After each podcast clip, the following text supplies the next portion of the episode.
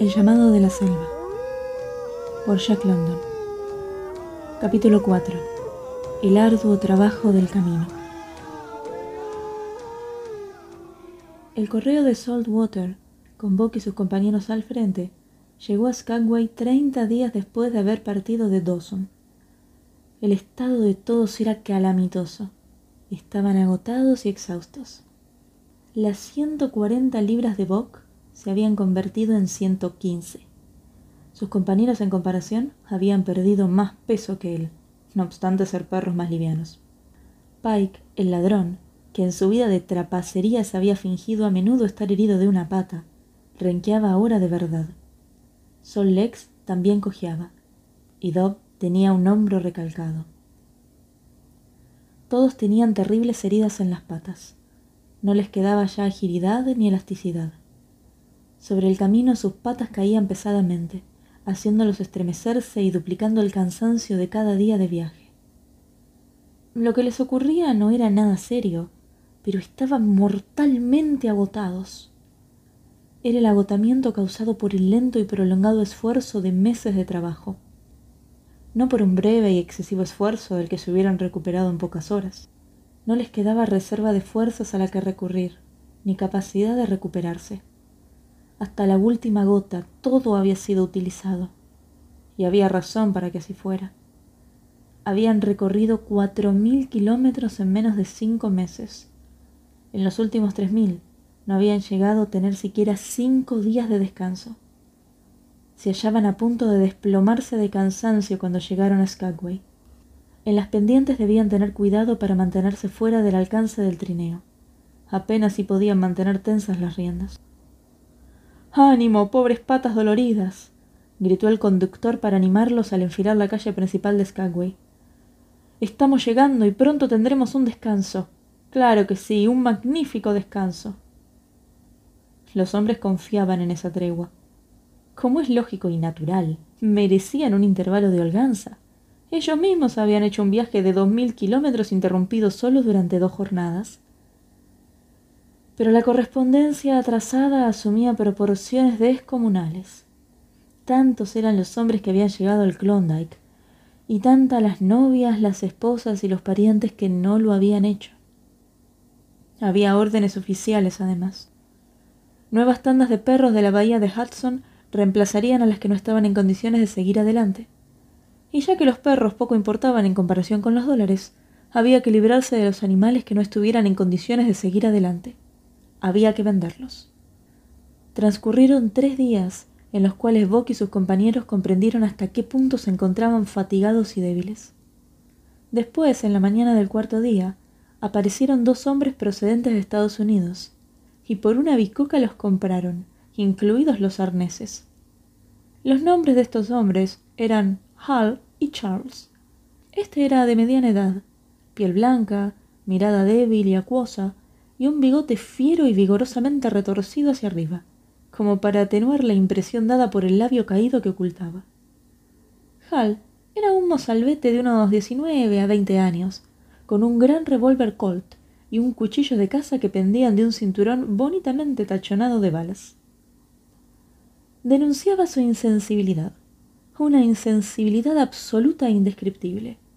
Ese cinturón era lo más destacado que había en él. Ambos hombres estaban fuera de su ambiente. Saltaba a la vista. La razón de que se hubieran aventurado por el norte forma parte de un misterio que carece de explicación. Bock presenció el regateo. Vio que los hombres entregaban dinero a la gente del gobierno y percibió que el mestizo escocés y los conductores del convoy correo iban a alejarse de su vida del mismo modo que antes se habían alejado Perrault, François y los demás. Conducido con sus compañeros al campamento de sus nuevos propietarios, Bock observó que allí imperaban el descuido y la suciedad. La tienda armada a medias, los platos sin lavar, desorden en todo. Y vio también a una mujer. Mercedes la llamaban los hombres. Era hermana de Hal y mujer de Charles. Una linda familia. Mientras desarmaban la tienda y cargaban el trineo, Bock los observó atentamente en lo que hacían ponían mucha voluntad, pero nada de método. transformaron el enrollo de la tienda en un burdo envoltorio tres veces más grande de lo que debía ser, y guardaron los platos sin haberlos lavado. Mercedes se interponía constantemente en el paso de los hombres, y sobre ellos cargaba una ininterrumpida charla hecha de consejos y reproches. Cuando ellos pusieron un envoltorio de ropas en la parte delantera, ella sugirió que debían ponerlo atrás. Y después, una vez que lo pusieron detrás y lo cubrieron con otros bultos, Mercedes descubrió que había omitido guardar ciertas cosas que no podían ir sino en aquel envoltorio, y ellos volvieron a descargarlo. Tres hombres de una tienda vecina se acercaron para mirar, sonreían y se hacían guiños entre sí. No ha de ser yo quien diga lo que tienen que hacer, dijo uno de ellos. Llevan un bonito peso, pero si estuviera en el lugar de ustedes no cargaría la tienda. Ni soñarlo. ¿Cómo podría arreglármela sin una tienda?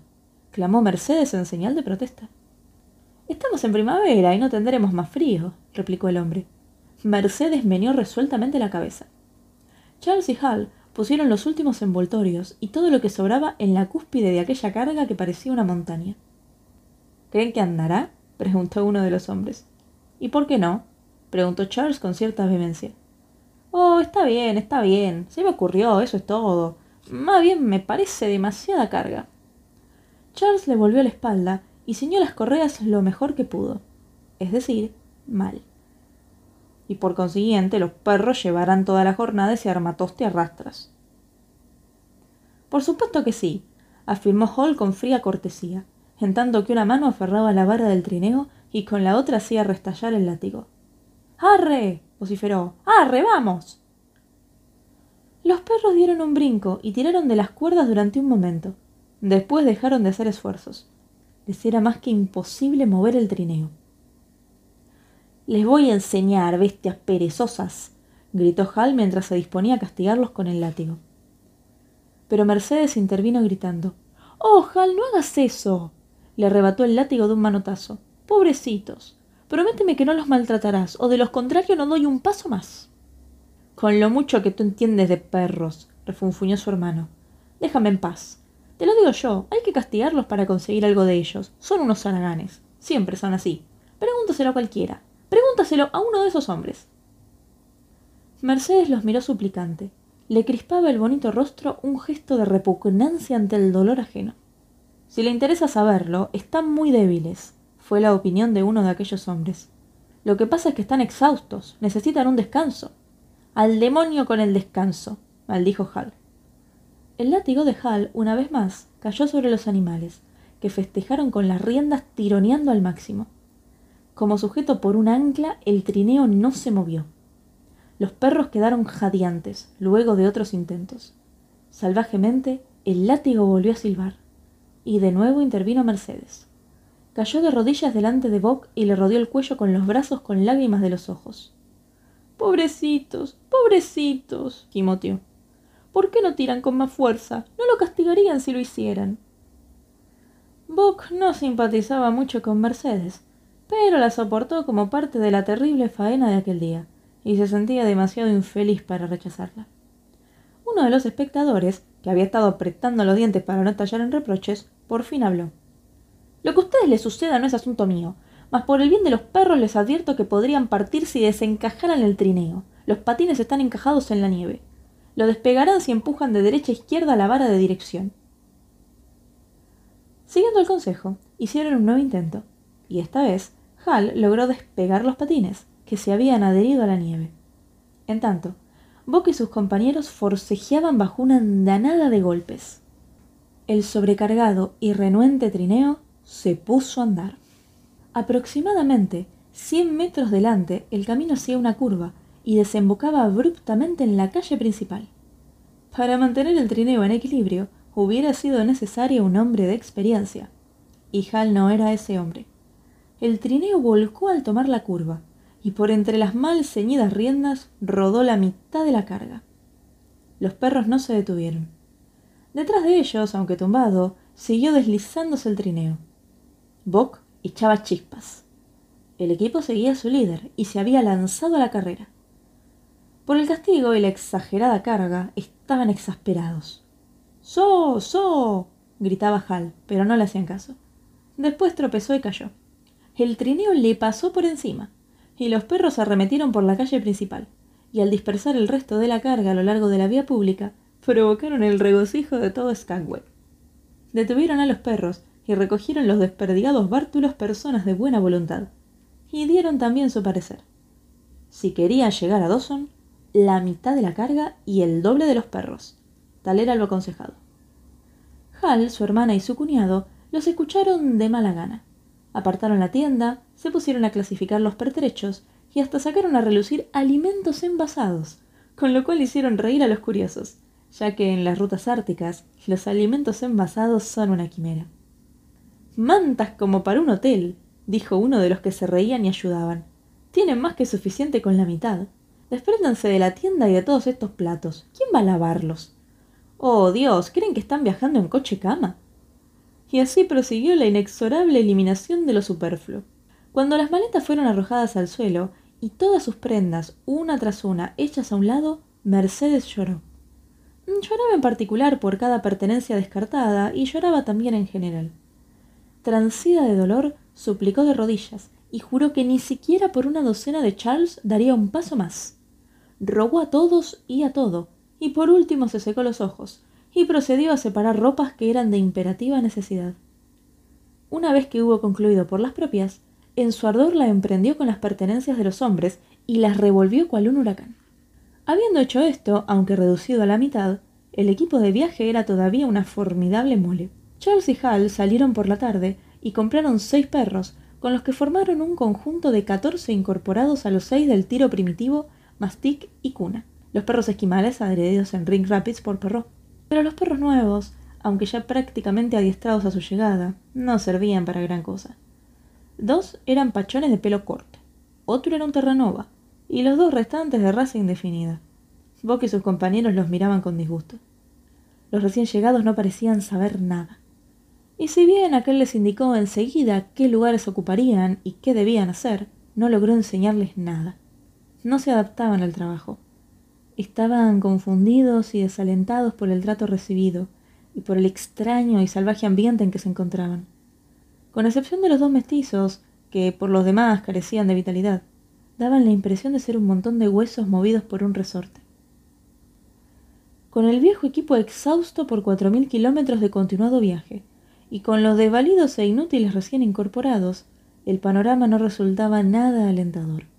Aún así, los hombres se mostraban contentos y también orgullosos. Se disponían a hacer lo que nadie había hecho, utilizar catorce perros. Ellos habían observado otros trineos por el desfiladero que partían a Dawson o llegaban de Dawson, pero nunca habían visto un trineo con nada menos que catorce perros. Con lápiz y papel habían resuelto el viaje, tanto por perro, por tantos perros, por tantos días, igual a tanto. Por encima de los hombros de ellos, Mercedes atisbaba y asentía comprensivamente. Era todo tan simple. Ya muy entrada la mañana siguiente, Boca encabezó el equipo calle arriba. No había asomo de vigor y gallardía tanto en el líder como en sus compañeros. La marcha carecía de vivacidad. Completamente agotados emprendían el viaje. Había cubierto cuatro veces la distancia entre Saltwater y Dawson, y la certeza de que abatido y cansado enfrentaba la misma travesía una vez más lo amargaba. Ni él ni ninguno de los otros se entregaban por entero al trabajo. Los perros extranjeros eran tímidos y miedosos. Los nativos desconfiaban de sus amos. Box se daba cuenta vagamente de que no tenía sentido depender de aquellos hombres y aquella mujer. No sabían hacer nada, y con el correr de los días quedó demostrado que eran incapaces de aprender. Carentes de orden y disciplina, eran descuidados en todo.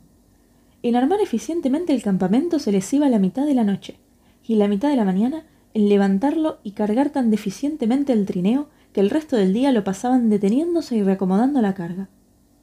Hubo días en que ni siquiera hicieron quince kilómetros, y otros en los que fueron incapaces de emprender la marcha, y en ninguna jornada lograron cubrir más de la mitad de la distancia que los hombres habían calculado de acuerdo a la comida disponible para los perros habría de faltarles alimento para los animales, inevitablemente. No obstante, al sobrealimentarlos, ellos mismos precipitaron esa situación y adelantaron el momento de pasar hambre. Los perros extranjeros, cuyas digestiones no estaban acostumbradas por el hambre crónica a obtener lo más de lo menos, tenían un apetito voraz. Y como por añadidura los perros esquimales tiraban débilmente, Hal concluyó que la ración normal era harto escasa, y la llevó al doble. Para rematar todo eso, cuando con lágrimas en sus lindos ojos y afectada voz no pudo convencerlo de que le dieran aún más, Mercedes comenzó a saquear los costales de pescado y alimentarlos escondidas. Bob y sus compañeros lo que más necesitaban era descanso, no tanta comida. La pesada carga que llevaban y que tenían que arrastrar minaban seriamente la fuerza de todos ellos, si bien avanzaban lentamente. El tiempo de las privaciones llegó pronto. Cuando solo habían hecho la cuarta parte del viaje, una mañana Hal se levantó y halló que la mitad del alimento de los perros había desaparecido. Asimismo, era imposible ya un abastecimiento complementario, fuese por dinero, fuese gratuitamente. Por consiguiente, Hal mermó la ración habitual y procuró extender las etapas diarias. Estuvieron de acuerdo su hermana y su cuñado. Frustraron el esfuerzo, la pesada carga y la incompetencia de cada uno de ellos. Darle menos comida a los perros se hacía fácil, pero mientras los amos, incapaces de emprender más temprano el viaje, no lograran viajar más horas, resultaba imposible que los perros cubrieran distancias mayores. No solo no sabían cómo tratar a los perros, sino que tampoco sabían qué hacer consigo mismos. Dab fue el primero en caer. Pobre y tonto ladronzuelo al que siempre sorprendían y castigaban, había sido sin embargo un incansable trabajador. Su hombro dislocado, carente de cuidado y de descanso, fue de mal en peor, hasta que, finalmente, Hal le pegó un tiro con su gran revólver Colt. En las regiones árticas suele decirse que con la ración de un perro esquimal, un perro extranjero se muere de hambre. Así pues, con la mitad de esa ración, los seis perros extranjeros del equipo no podían hacer menos que morirse. El primero fue el Terranova. Le siguieron los tres pachones de pelo corto. Los dos mestizos se aferraron más denodadamente a la vida, pero también murieron. Por aquellos momentos habían desaparecido de aquellas tres personas toda la amabilidad y educación meridionales. La travesía del Ártico se les convirtió en una realidad harto rigurosa, despojada ya de todo su novelesco atractivo. Mercedes dejó de compadecerse de los perros, ya que estaba demasiado ocupada en compadecerse a sí misma y en reñir con su marido y con su hermano. Las reyertas eran lo único de lo que jamás se cansaban. La irritabilidad de cada uno de ellos nació de su desdicha, creció con ella, la multiplicó y la dejó muy atrás. No rozó a aquellos hombres y aquella mujer la paciencia maravillosa que adquieren los hombres que trabajan y padecen en las rutas árticas, sin que ello menoscabe su afabilidad y benevolencia. De esos atributos no tenían siquiera noción. Eran torpes y estaban además mortificados, les dolían los músculos, les dolían los huesos, les dolía hasta el mismo corazón. Se trataban con violencia, y de la mañana a la noche no hacían más que cambiar agravios. No bien Mercedes les daba la oportunidad, Charles y Hal disputaban. Tanto el uno como el otro se atribuían que trabajaban más de lo que les correspondía, y en cuanta ocasión se presentaba, ninguno de los dos dejaba de manifestarlo. Mercedes se ponía a veces de parte de su marido, otras apoyaba a su hermano, lo que resultaba en una linda e interminable disputa de familia. Era suficiente con discutir a quién le tocaba cortar leña para el fuego, discusión que solo incumbía a Charles y a Hal, y al instante salía a relucir toda la parentela. Padres, madres, tíos, primos, personas que se hallaban a cientos de kilómetros de distancia o que ya habían muerto que las opiniones de Hal en materia de arte o que el tipo de obras que había escrito el hermano de su madre tuviera algo que ver con cortar leña para el fuego es materia que supera toda capacidad de comprensión. Pero así era, la disputa se orientaba hacia esa dirección, o en dirección a los prejuicios políticos de Charles. Y que la lengua viperina de la hermana de Charles tuviese alguna relación con el hecho de encender el fuego en algún remoto sitio del Yukon era evidente solo para Mercedes, que daba rienda suelta a sus caudalosas opiniones sobre el particular, e incidentalmente sobre algunos otros rasgos desagradablemente peculiares de la familia de Charles. Mientras tanto, el fuego seguía sin encender, el campamento a medio armar y los perros en ayunas. Mercedes se sentía agraviada en su condición de mujer. Era bonita y delicada, y había sido tratada diferentemente en el curso de toda su vida. Pero el trato que ahora le daban su marido y su hermano era de todo menos cortés, y estaba muy acostumbrada a proceder como si estuviera desamparada. Hal y Charles estaban exasperados. Les hacía la vida imposible ante el desconocimiento de lo que para ella era la prerrogativa fundamental de su sexo. No tenía ya consideración por los perros, y por sentirse cansada y ofendida, insistía en sentarse en el trineo. Era bonita y delicada, pero pesaba ciento veinte libras, bastante más que una leve brisa sobre la pesada carga que arrastraban los debilitados, famélicos animales. Así fue como viajó durante días, hasta que los perros se desplomaron en el sendero y el trineo se detuvo. En tanto, ella lloraba e importunaba al cielo por las torturas que le hacían padecer. Charles y Hal le rogaron que se levantara y caminara. Le imploraron de rodillas. En otra ocasión la sacaron del trineo por la fuerza. Nunca más lo intentaron. Mercedes, como un niño malcriado, aflojó las piernas y se dejó caer pesadamente sobre el sendero. Hal y Charles continuaron el trayecto, pero ella no se movió. Después de haber recorrido cinco kilómetros, descargaron el trineo, regresaron a buscarla y también por la fuerza la depositaron en el trineo. No reparaban en el sufrimiento de los animales, abrumados por su propia pesadumbre. Uno debía endurecerse, según Hall, cuya tesis quedaba demostrada sobre el pellejo de los demás. Empezó predicando esa teoría a su hermana y a su cuñado, que al no obtener éxito con ellos, se le inculcó a los perros a fuerza de golpes.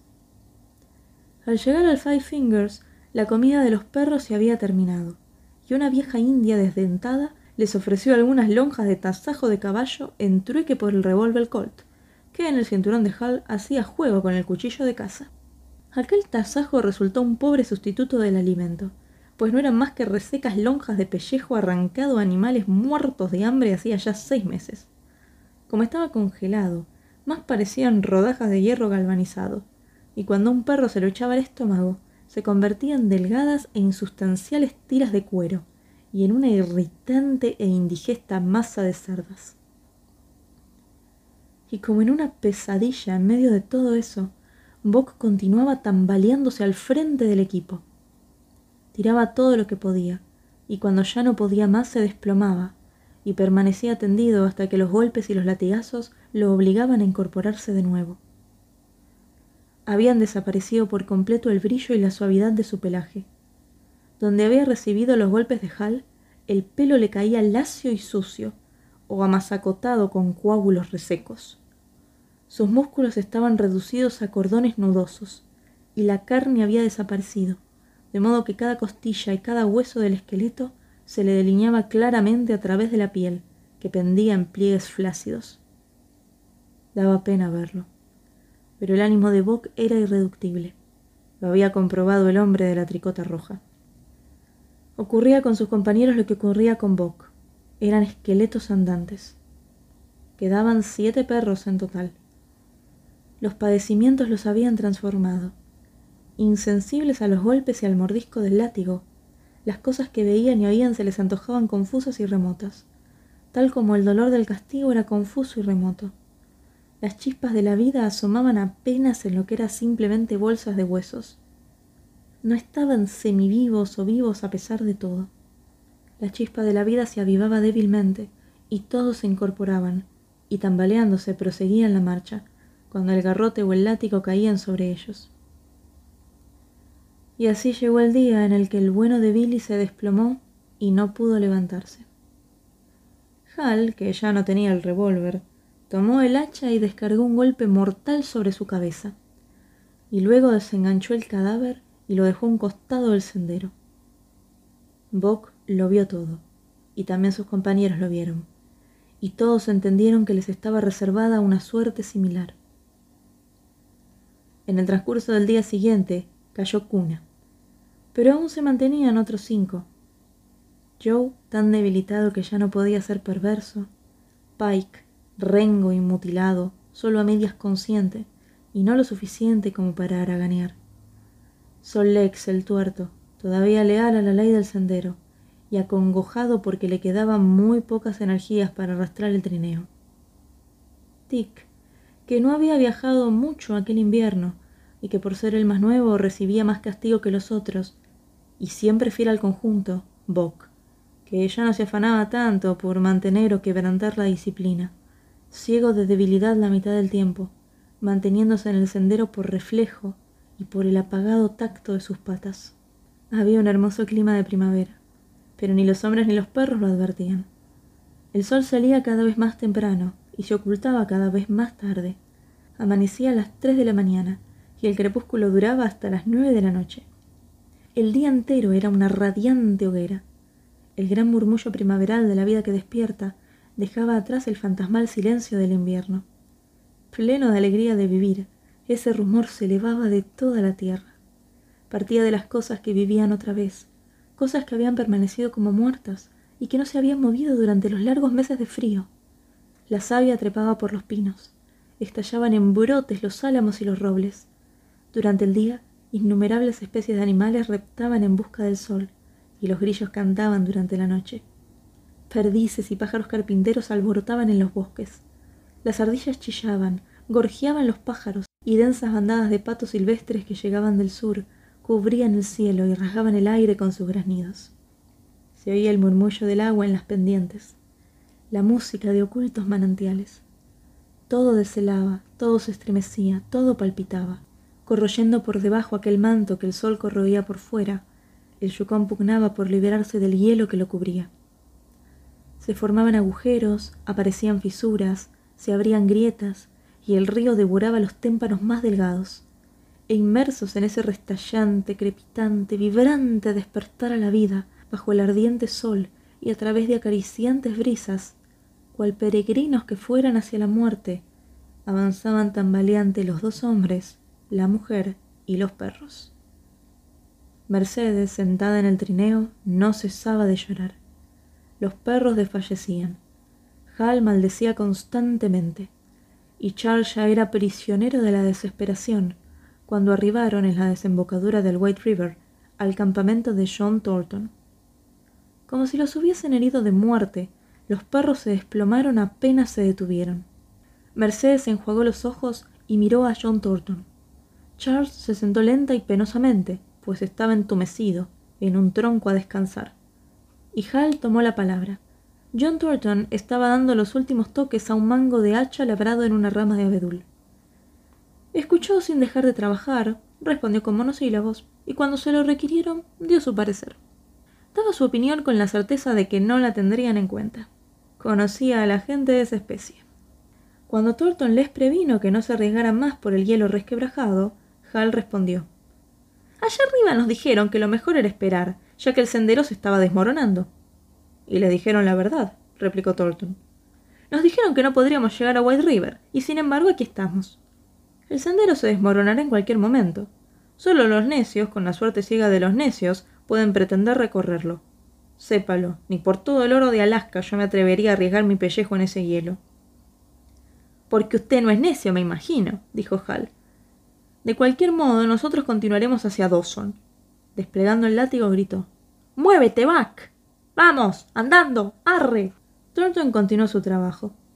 Estaba convencido de que era inútil interponerse entre un necio y su necedad, y que dos o tres necios más o menos no alterarían el orden natural de las cosas.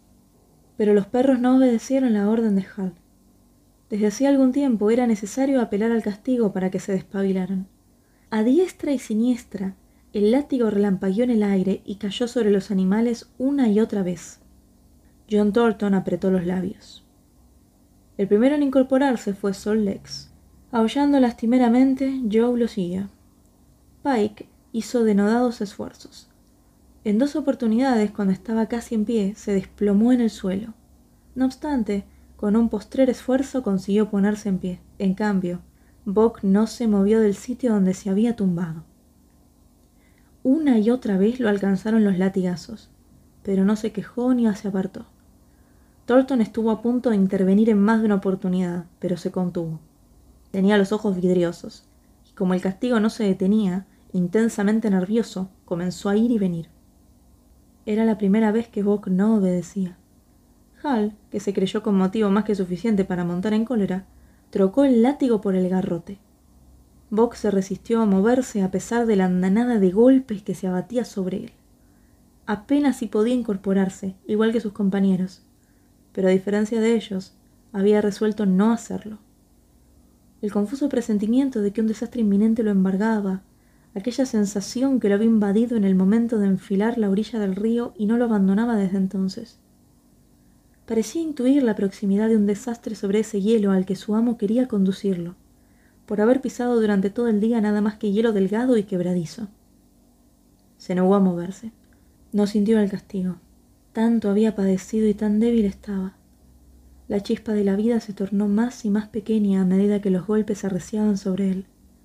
A punto estaba ya de extinguirse. Box sentía un extraño sopor pero como si todo ocurriese muy lejos, se daba cuenta de que lo castigaban. Desaparecieron las últimas sensaciones del dolor. Ya no sentía nada.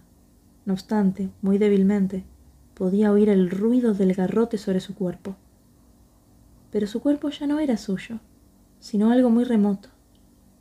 Y fue cuando, de improviso, con un grito inhumano que semejaba el alarido de una fiera, John Thornton se abalanzó sobre el hombre que empuñaba el garrote. Tambaleándose, Hal retrocedió como si lo hubiera alcanzado un árbol al caer. Mercedes se puso a chillar. Desconcertado, Charles se restregó los ojos y levantó la vista, pero como seguía entumecido, ni intentó ponerse de pie. John Thornton se sentó junto a Bock procurando dominarse, pues la indignación le impedía hablar. Te mato si vuelves a pegarle a este perro, consiguió decir por fin con voz ahogada. El perro es mío, respondió Hal retrocediendo más aún y limpiándose la sangre de la boca. Fuera de mi camino si no quieres que te ajuste cuentas a ti también. Me voy a Dawson. Thornton se había colocado entre Hal y Buck y no tenía intención de apartarse. Hal desenfundó su largo cuchillo de caza. Presa de un compulsivo ataque de histeria, Mercedes chillaba, gritaba, reía. Con el mango del hacha, Thornton golpeó a Hal en los nudillos y lo obligó a soltar el cuchillo. Y volvió a golpearlo, cuando su adversario se inclinó para recoger el arma. Luego se inclinó a su vez, recogió el cuchillo y con un par de movimientos cortó las riendas de Buck. A Hal ya no le quedaban ánimos para seguir peleando. Además, tenía las manos ocupadas en atender a su hermana, mejor dicho, los brazos. Y en todo caso, Buck se encontraba demasiado cerca de la muerte como para ser utilizado para tirar del trineo. Minutos después, Hal, Mercedes y Charles se salieron de la orilla y enfilaron la larga superficie del río helado. Buck los oyó y dio vuelta la cabeza para verlos. Pike iba al frente, Sol Lex junto al trineo y Joe y Tick al medio. Todos renqueaban y se tambaleaban. Mercedes viajaba en el recargado trineo. Hal se ocupaba de la vara de dirección. Charles, a la saga, avanzaba a tropezones. Mientras Buck los observaba, Thornton se arrodilló a su lado y con las rudas y afectuosas manos lo palpó para cerciorarse de que no tuviera huesos rotos. Los viajantes se encontraban ya a quinientos metros, cuando terminó de comprobar que todo se reducía a unas cuantas magulladuras y a una enorme falta de alimento. El perro y el hombre siguieron mirando al trineo, que arrastraba penosamente por la helada superficie del río. De improviso, vieron que la parte posterior se elevaba, y que Hal, sin soltar la vara de dirección, daba una voltereta en el vacío. Llegaron a percibir el grito de Mercedes, y observaron también cómo Charles se volvía y daba un paso para regresar. Inmediatamente después, un gran bloque de hielo se dio, y los perros y los viajeros desaparecieron. Todo lo que quedó fue un enorme boquete. Se había desmoronado el sendero. John Thornton y Buck se miraron. Eres un pobre diablo, exclamó John Thornton, y Buck le lamió la mano. ¿Qué les ha parecido? Personalmente, yo creo que este es el capítulo más terrible de todos los que tiene este libro. ¿Y ustedes qué opinan? Pueden escribirme a castellanodeolibros.com. Un saludo y hasta la próxima historia.